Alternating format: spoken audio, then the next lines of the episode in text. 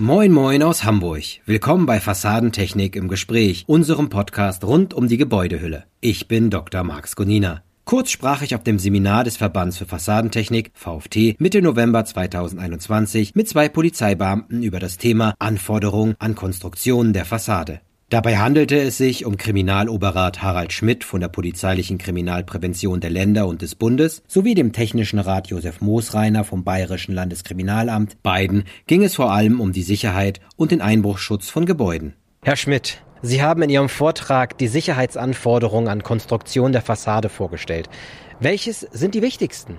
Letztendlich gilt es, einen soliden mechanischen Grundschutz entsprechend der Sicherheitsanforderungen des Gebäudeinhabers oder des Nutzenden zu realisieren. Herr Moosreiner, welche Sicherheitsmankos hat die Gebäudehülle aus Sicht der Polizei?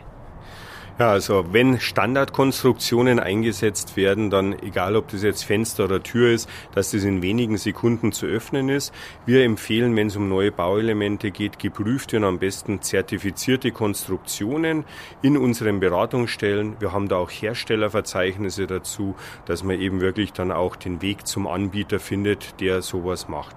Sie haben in Ihrem Vortrag die Frage gestellt nach den aktuellen Einbruchsschutz. Wie sieht es denn aktuell aus? Ja, aktuell haben wir ja die DIN EN 1627 und folgende neu gekriegt, Ausgabe November. Ähm, es gibt wenig Änderungen. Gut, im Bereich der Beschläge und so weiter hat man ein paar aktuelle Sachen reingepackt, aber nach wie vor gilt also mit Konstruktionen nach dieser DIN EN 1627 ab Widerstandsklasse RC2 haben sie einfach eine Konstruktion aus einem Guss, wo man durch die Prüfung Weiß, dass alles zusammenpasst.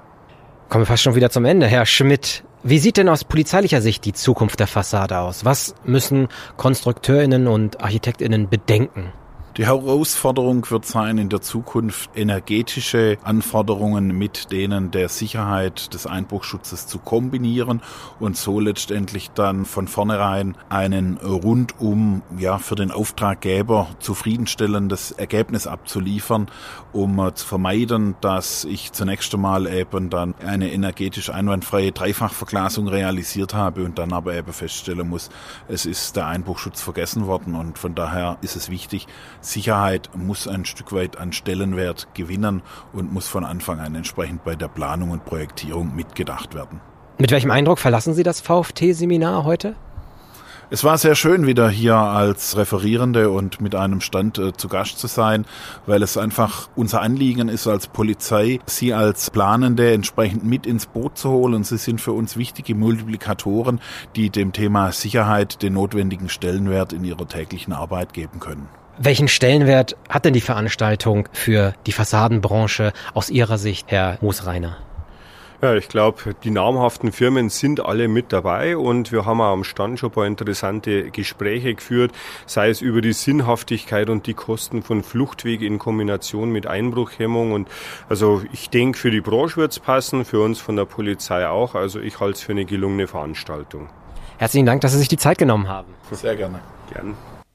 Das war es auch schon mit unserer zweiten Folge zum VfT-Seminar 2021. Die letzte können Sie demnächst hören. Sie dreht sich um die Zukunft des Verbands und seines Seminars im Gespräch mit dem ersten Vorsitzenden Hugo Philipp. Weitere Details und den kompletten Bericht zum VfT-Seminar finden Sie in der Doppelausgabe 4 2021 1 2022 der Fachzeitschrift Fassadentechnik. Regelmäßige News erhalten Sie auf www.fassadentechnik.de. Fassadentechnik im Gespräch ist ein Podcast des Kubus Medienverlags. Schreiben Sie uns, wenn Sie Fragen, Kritik, Lob oder Vorschläge haben. Einfach per E-Mail an podcast.kubusmedien.de. Wir werden alle Nachrichten beantworten. Bis zur nächsten Folge. Ihr Dr. Max Gonina. Auf Wiederhören.